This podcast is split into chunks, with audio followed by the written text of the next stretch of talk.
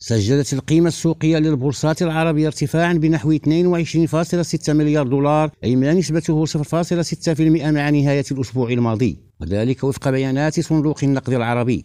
وأوضح الصندوق في النشرة الأسبوعية لأسواق المال العربية التي ترصد 13 بورصة عربية أن القيمة السوقية للبورصات العربية وصلت إلى أزيد من 4 تريليونات دولار في نهاية الأسبوع المنصرم.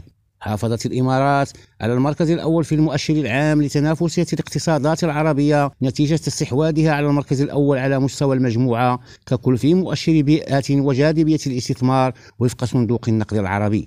وأضاف الصندوق في تقرير تنافسية الاقتصادات العربية 2022 أن قطر جاءت في المركز الثاني في المؤشر العام لتنافسية الاقتصادات العربية. علي الحسني دريم راديو القاهرة.